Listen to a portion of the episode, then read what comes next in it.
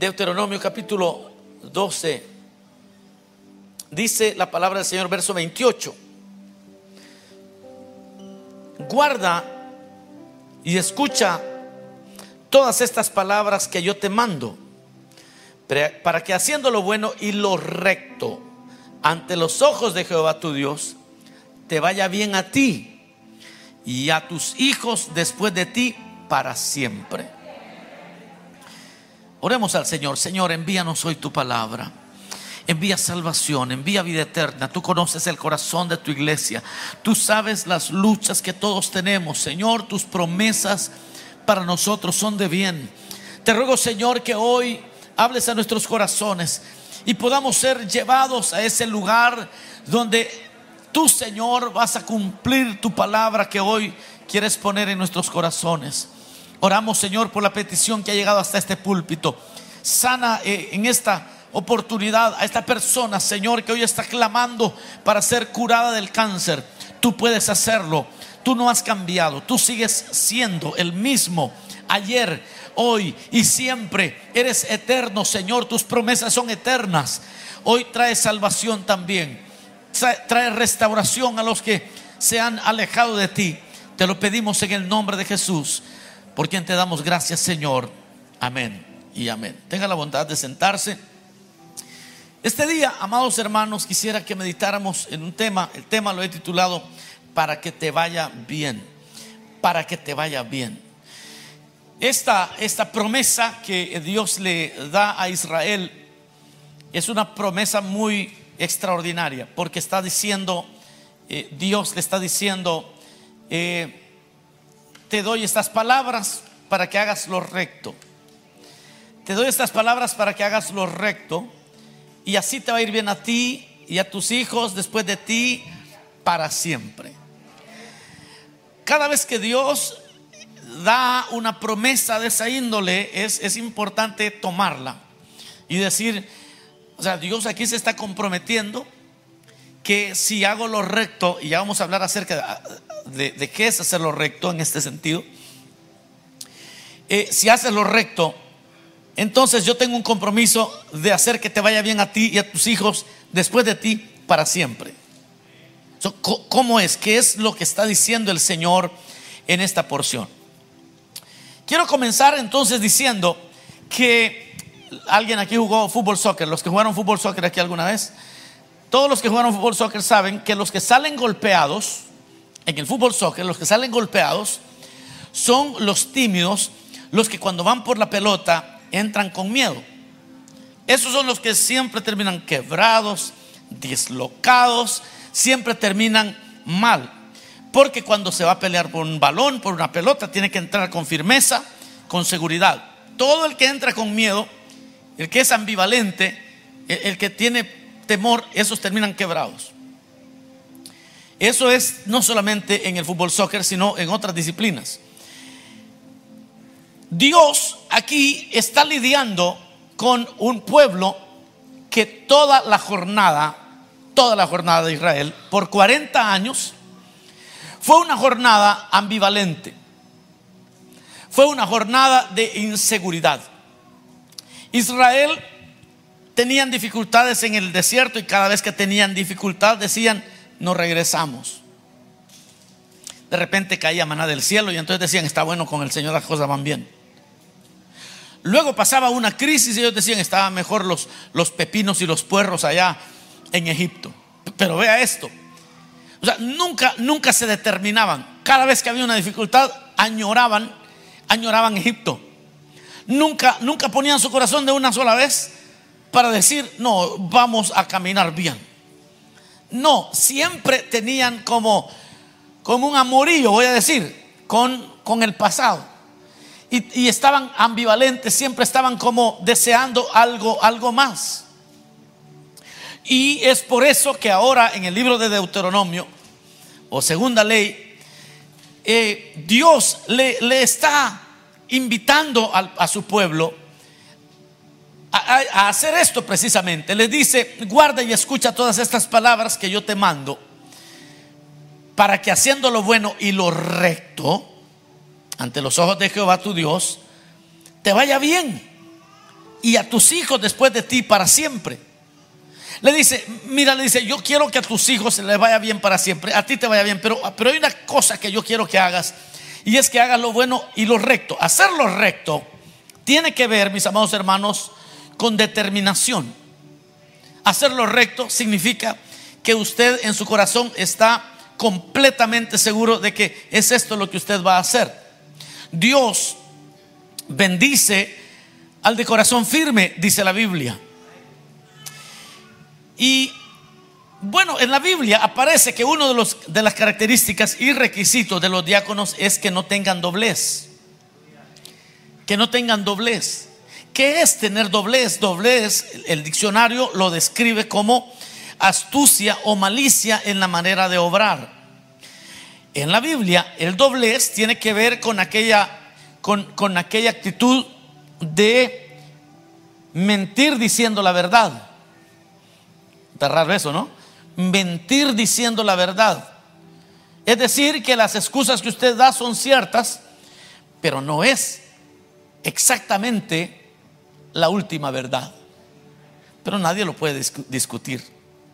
En otras palabras, yo no voy a la iglesia porque me siento mal de salud, posiblemente sea cierto, pero en lo profundo de tu corazón no es por eso que no quieres ir, sino hay otra cosa pero si alguien le toma la temperatura, tiene, tiene temperatura alta.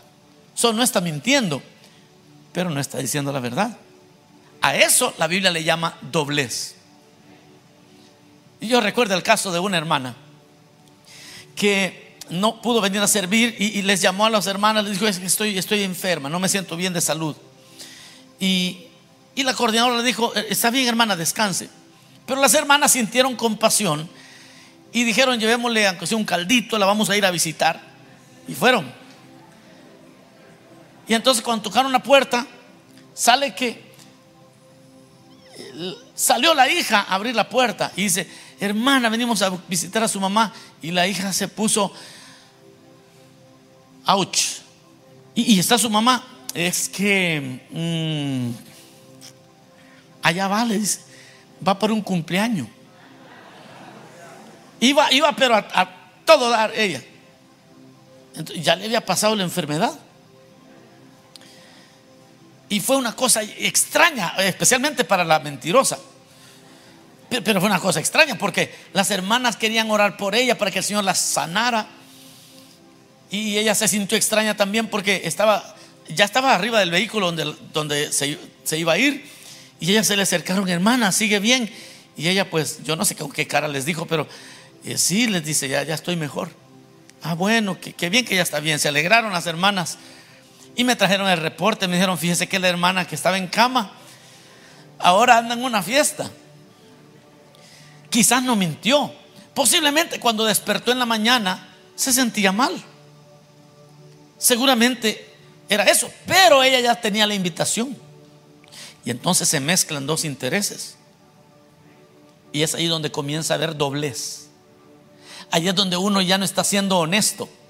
Ahí es donde uno ya empieza a decir, bueno, este, no me siento bien. Me voy a dormir unas dos horas más. No voy al culto. Y de todos modos aprovecho para ir al, cumpleaños que de todos modos quería ir. Y el, problema del doblez, de no tener corazón recto, que es de lo que está hablando aquí la palabra, de no tener corazón recto, es que cuando alguien comienza a caminar por ese sendero, llega un momento que pierde el sentido de la realidad y comienza a vivir en doblez todo el tiempo. Comienza a vivir esa vida de excusas que son verdaderas, pero que no son la verdad final. Y es como aquel que siempre que llega tarde, llegó tarde o cuando no fue a trabajar, no fue a trabajar porque se le murió la abuelita. Y el jefe le dice, bueno, ¿y cuántas abuelitas tienes? Porque como 10 veces me ha dado la misma excusa. E-, es como aquel que dice, es que llegué tarde porque se le ponchó la llanta al tren. O sea, ya cuando empiezan a haber excusas absurdas, es cuando una persona ya perdió el sentido, ya, ya, ya se cree sus propias mentiras.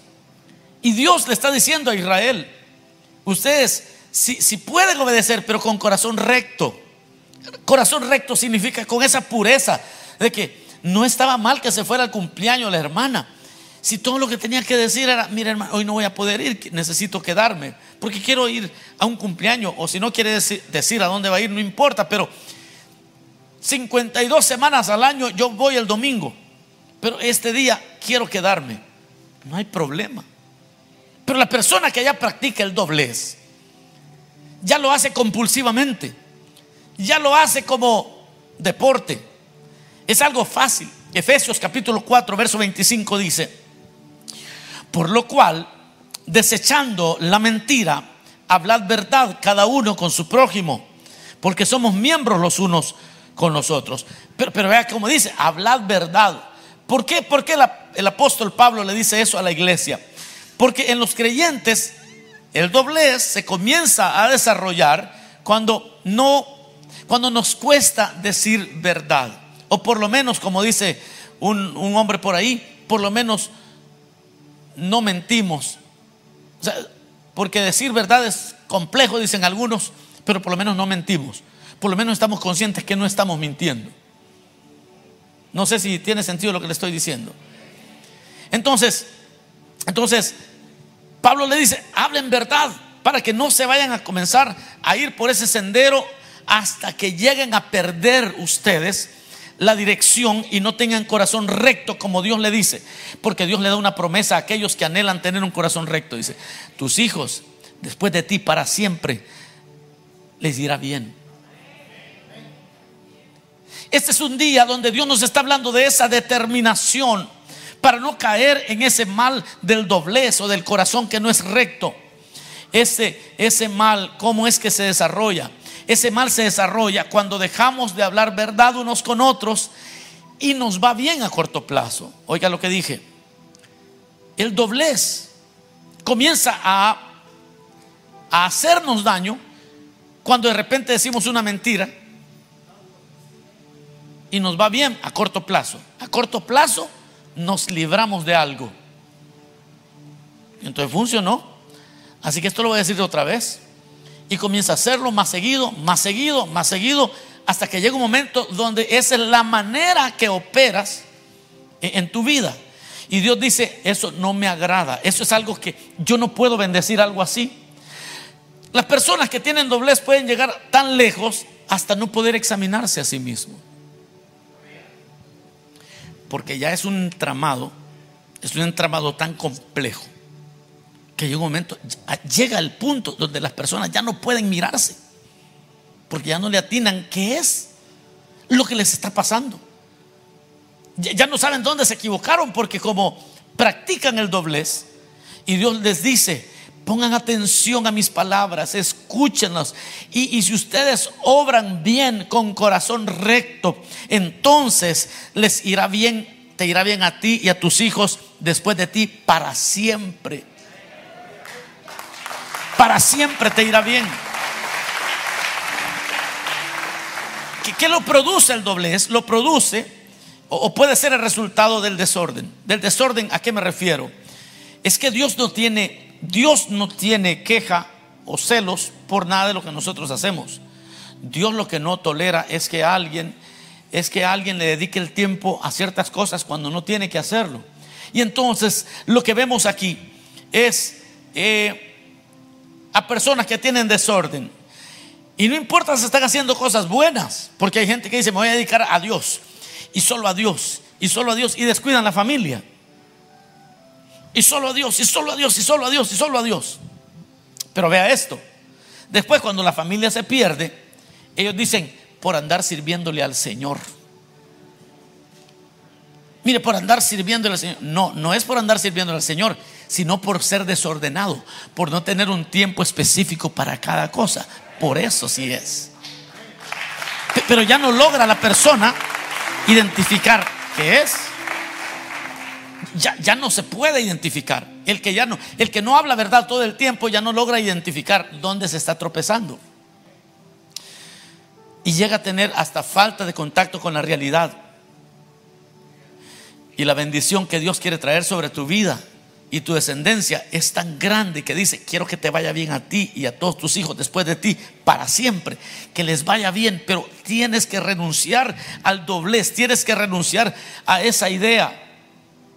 Fíjense que cuando iban llegando a la tierra prometida, Josué le dijo a todo Israel, le dijo, yo y mi casa serviremos al Señor. Ustedes decidan si van a servir a los dioses del otro lado del río o le van a servir al Señor pero mi casa y yo vamos a servirle al Señor.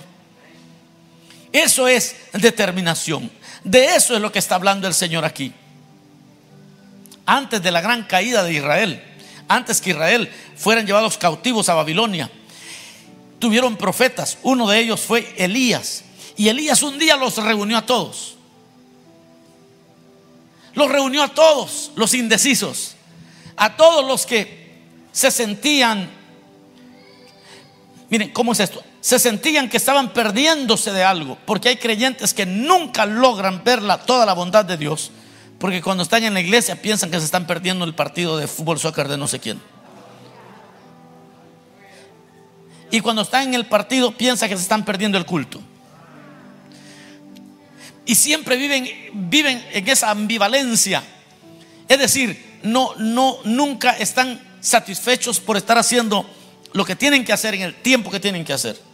Quizás algunos me conocen de que cuando, cuando yo me pongo a jugar yo parezco un niño. Sí, yo cuando juego, juego bien. No que, no que se me olvide que soy pastor, pero yo me, yo me divierto. O sea, si vamos a nadar, si vamos a lo que sea, yo juego al 100%. Y cuando oro, oro al 100%. No, cuando oro no estoy diciendo, quisiera estar jugando. O, cuando estoy jugando no digo, ay, como me siento mal, porque yo quisiera, debería estar orando más. No, cuando estoy jugando y si alguien viene a decir, pastor, jugando lo veo, no lo veo ayunando, a mí eso no me hace sentir culpable. Porque cuando ayuno, ayuno bien también.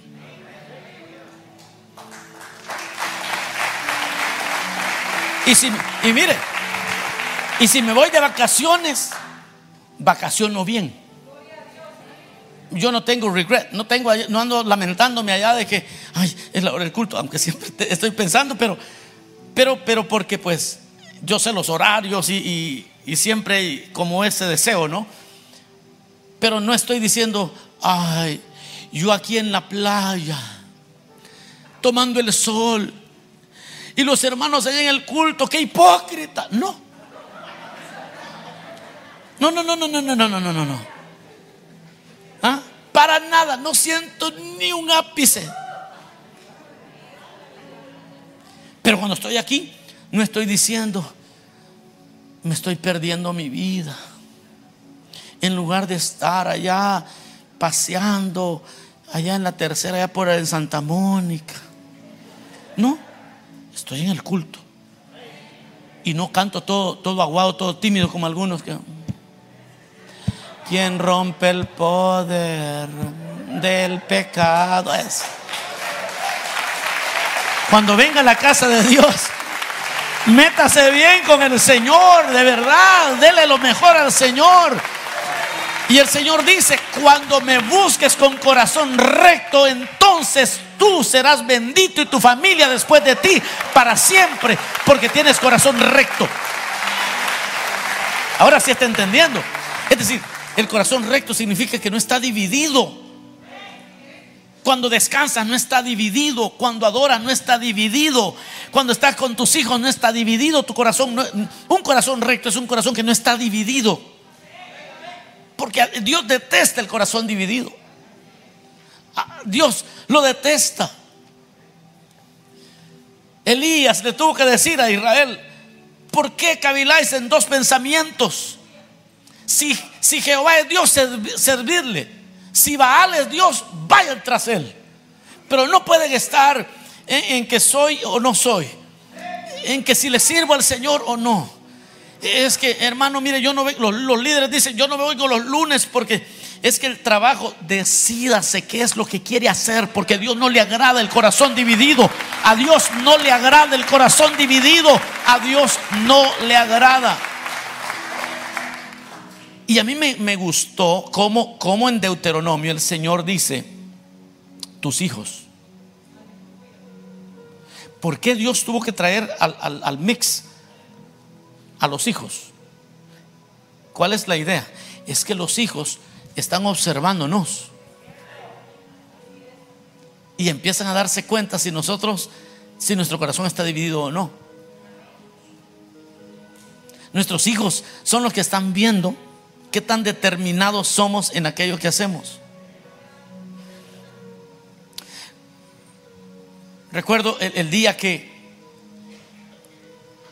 una, una de mis hijas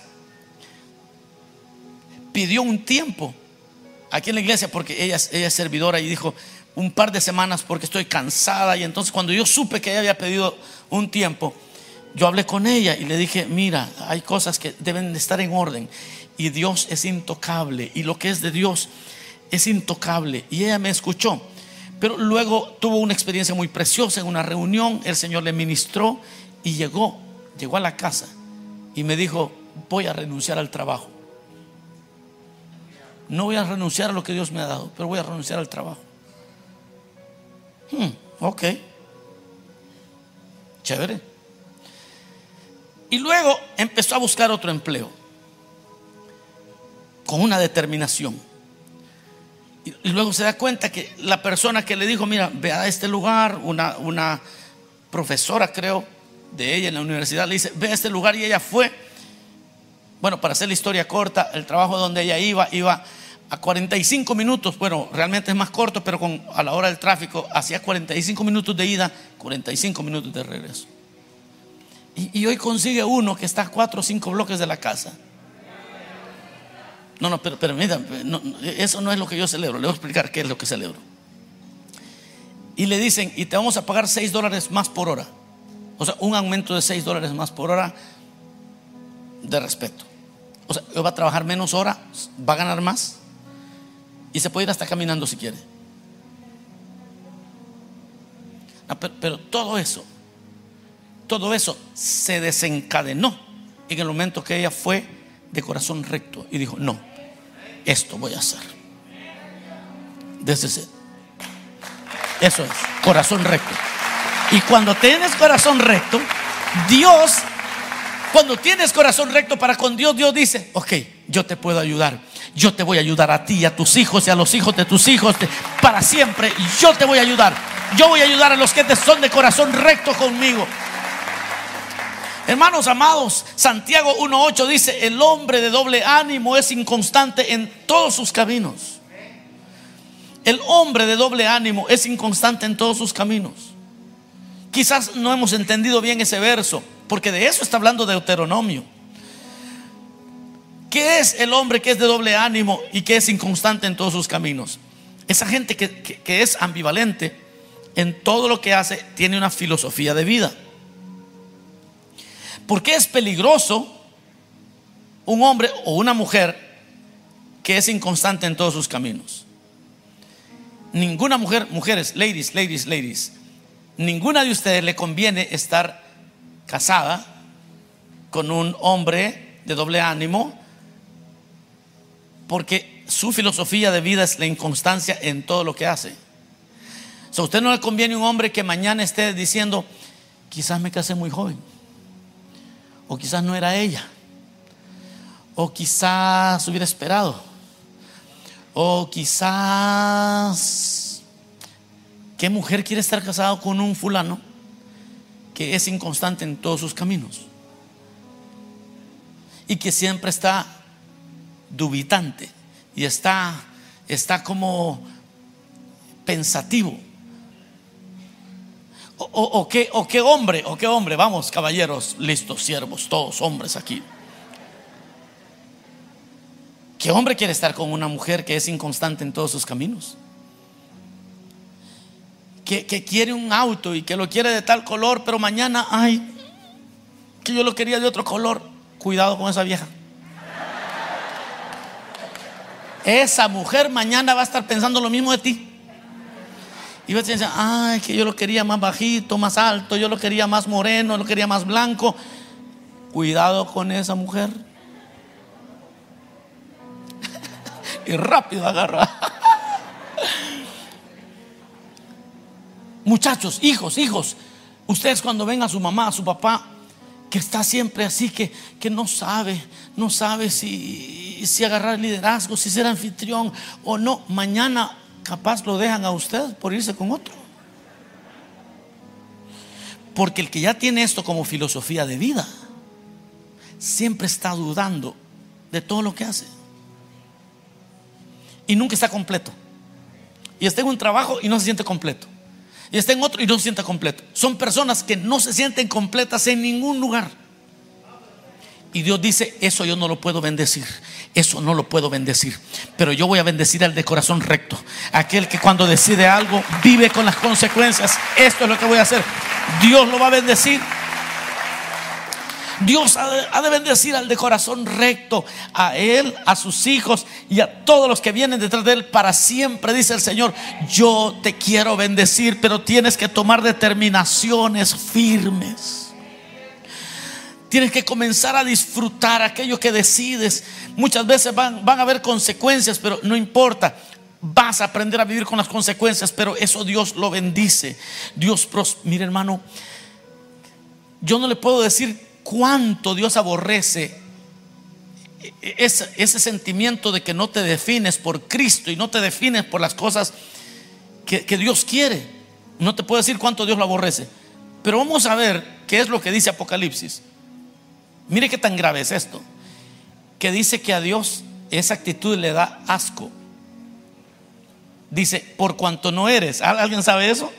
Por cuanto no eres ni frío ni caliente, o sea, no se decide qué es, sino que eres tibio. Eso dice Dios me da náuseas. Yo no te puedo bendecir porque me das náuseas. Pero si, si, si tú le puedes decir al Señor, Señor, ¿sabes qué?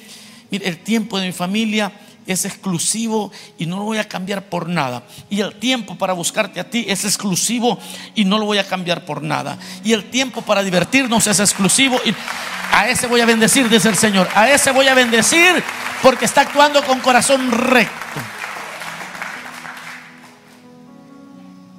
Y cuando se divierten, se divierten bien y Dios dice, a ese voy a bendecir. Y cuando es hora de congregarse, no le quitan, es que llegó mi tío a visitarnos, pues o se viene con nosotros al culto o nos espera en casa porque yo tengo algo bien determinado y Dios me ha dicho que me va a bendecir a mí y va a bendecir a mis hijos después de mí para siempre. Va a bendecirnos para siempre. Yo he venido a decirles, hermanos, que si hay algo que hay que ordenar, ordenémoslo pronto. Si usted está soltera y no sabe si es Juan o Miguel, Dios no te puede bendecir nunca. Hasta que digas quién de los dos, si es Miguel, pues Miguel. Y ya borre a Juan de sus contactos. Y si es el otro, pues, pero, ya de una vez, hombre. No deje esa puerta abiertita por ahí por, por cualquier cosa. No. Eso no funciona nunca. Esa gente nunca será bendita, ni ellos ni sus hijos. Nunca serán benditos. Pero aquel hombre que dice, o aquella mujer que dice, este, con esta persona, con sus defectos y sus virtudes. Hace poco estaba haciendo una presentación matrimonial. Y ellos, ellos, yo les dije, si quieren decirse unos votos, ustedes escríbanlos. Y para que no se enreden ahí enfrente de todos. Y se me hizo, se me hizo muy interesante porque yo les dije qué es lo que yo iba a decir y entonces ellos hicieron algo muy bonito. Y estos eh, empezaron a decirse, eh, porque se conocen de varios años. Y me sorprendieron porque empezaron a decirse, así, así como eres, para lo bueno y para lo malo, con tus buenos chistes y tus malos chistes. empezaron a decir una serie de cosas muy interesantes, muy interesantes. O sea, te tomo así piojoso. y chistoso. Te tomo como, como eres.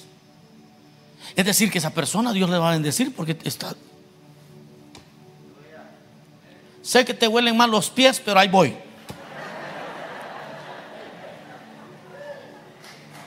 Pero, pero vea esto. Pero Dios dice, era boy, that's it. Eso quiero. Porque yo no puedo bendecir a alguien que, ay, pero es que está bien guapo, pero tiene el dedito del pie debajo, está chueco. No, no, esa mujer Dios no la puede bendecir. Es más, nunca se va a casar.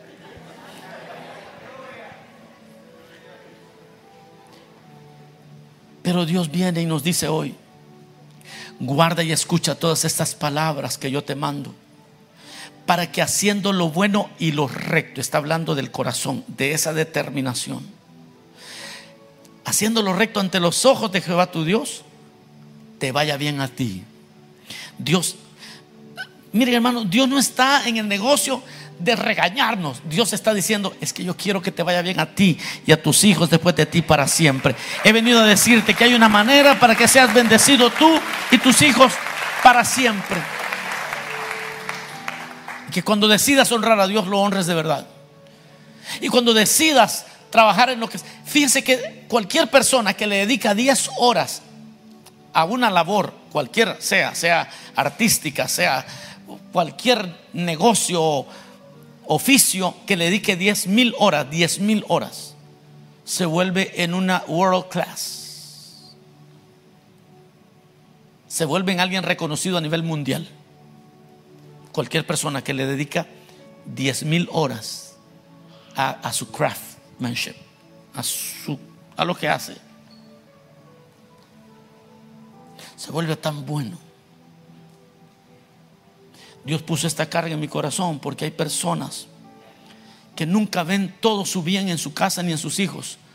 Porque siempre están pensando de que es que en la iglesia mucho tiempo, hermano.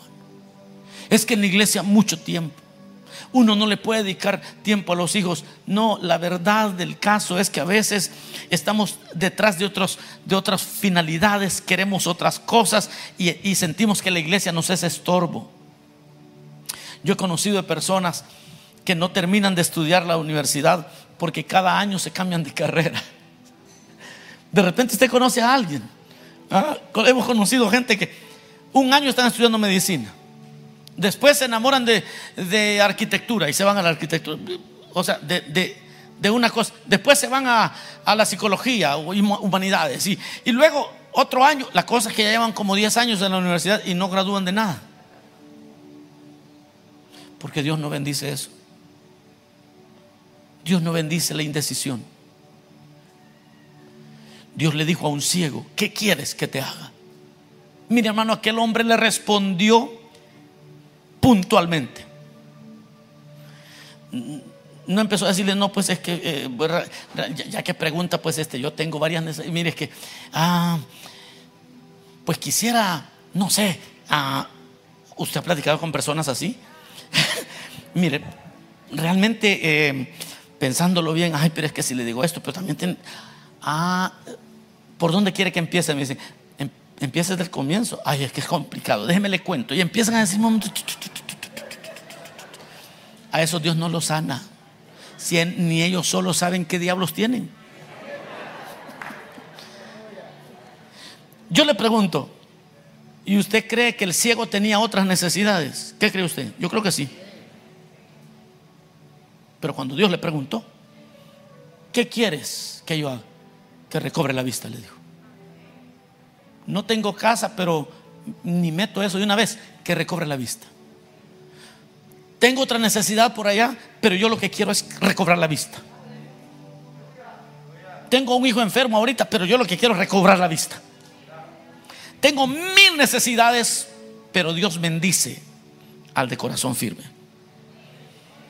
Y cuando aquel hombre le dijo que recobre la vista, recibió la vista. A veces aturdimos a Dios con nuestras oraciones porque ni siquiera nos ha respondido las últimas 20 peticiones, ya le traemos otras 20 y ya, Dios no sabe qué hacer. Es un decir, hermanos. Dios sí sabe qué hacer. ¿Y sabe qué hace? Nos deja en espera hasta que nos decidamos qué es lo que queremos. Y Dios le dijo a Israel, guarda y escucha estas palabras, para que hagas lo bueno y lo recto ante los ojos del Señor. Y te irá bien a ti y a tus hijos después de ti para siempre. Hoy es día de bendición. Hoy es día de determinación. Yo no sé por qué Dios está hablando esto, pero hay decisiones que se están tomando que se tienen que tomar de una sola vez y listo. Y hoy se debe resolver lo que tienes a medias. Ese amor por Cristo a medias no te va a funcionar. Ese amor por el Señor que, que de repente lo quieres cambiar no te va a funcionar. Un hermano dijo esto, no se lo recomiendo, pero para ejemplo lo voy a usar. Ejemplo de su lógica, no, no de lo que él dijo. Él dijo, hermano, dijo, si vamos a pecar, pequemos bien, dijo. o sea, está mal el consejo, pues, pero, pero por lo menos tenía claridad. O sea, ese se lo va a llevar el diablo, pero se lo va a llevar consciente.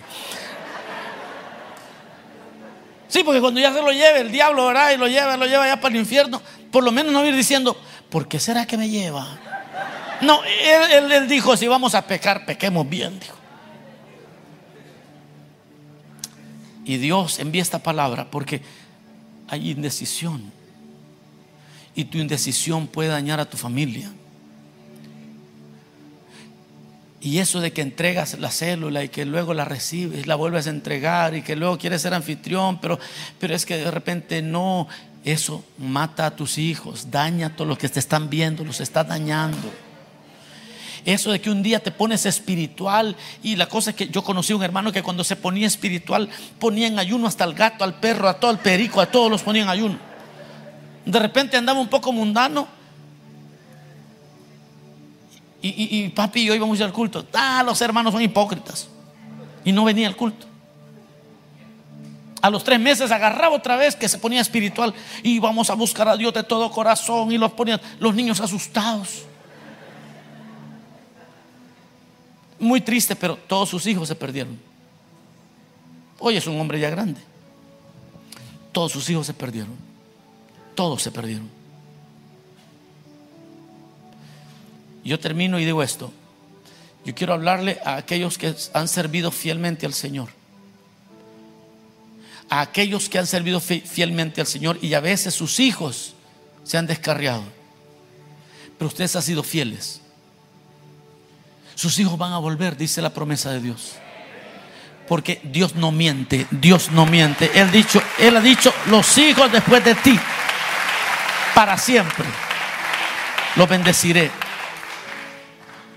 para que te vaya bien a ti y a tus hijos después de ti. Y quizás has sido fiel y tú dices, pero no me ha ido muy bien con mis hijos. Pero un día el Evangelio le llegará a ellos y se van a recordar cuando los llevabas a la iglesia y van a regresar a Cristo. Y entonces les irá bien porque Dios no miente. Dios no miente. Le irá bien a tus hijos después de ti. Vamos a orar, cerramos nuestros ojos un momento. Digámosle, Señor, gracias. Gracias por esta palabra para que te vaya bien. Hay que tomar decisiones. Elías dijo, si Baal es Dios, vayan y sírvanle. Pero si el Señor es Dios, determínense por Él. No más ambivalencia, no más esos sentimientos encontrados. Hoy es una, una fecha, un tiempo de decisión. Yo quiero orar por aquellas personas que necesiten hoy recibir a Cristo o reconciliarse, que han estado indecisos, que han estado pensando que si se entregan a Cristo van a perder amigos o van a perder familiares o van a perder un trabajo o que les va a ir mal. Y esa indecisión los está alejando en lugar de acercarlos a Dios. O creyentes que, que no se determinan a servir o no se determinan por las cosas de Dios. Yo quiero orar por aquellos que quisieran hoy venir a Cristo, reconciliarse con el Señor. ¿Habrá alguien aquí que necesite venir a Cristo? Vamos a orar por usted. Hoy es el tiempo, es tiempo de buscar al Señor, es tiempo de buscar a Dios.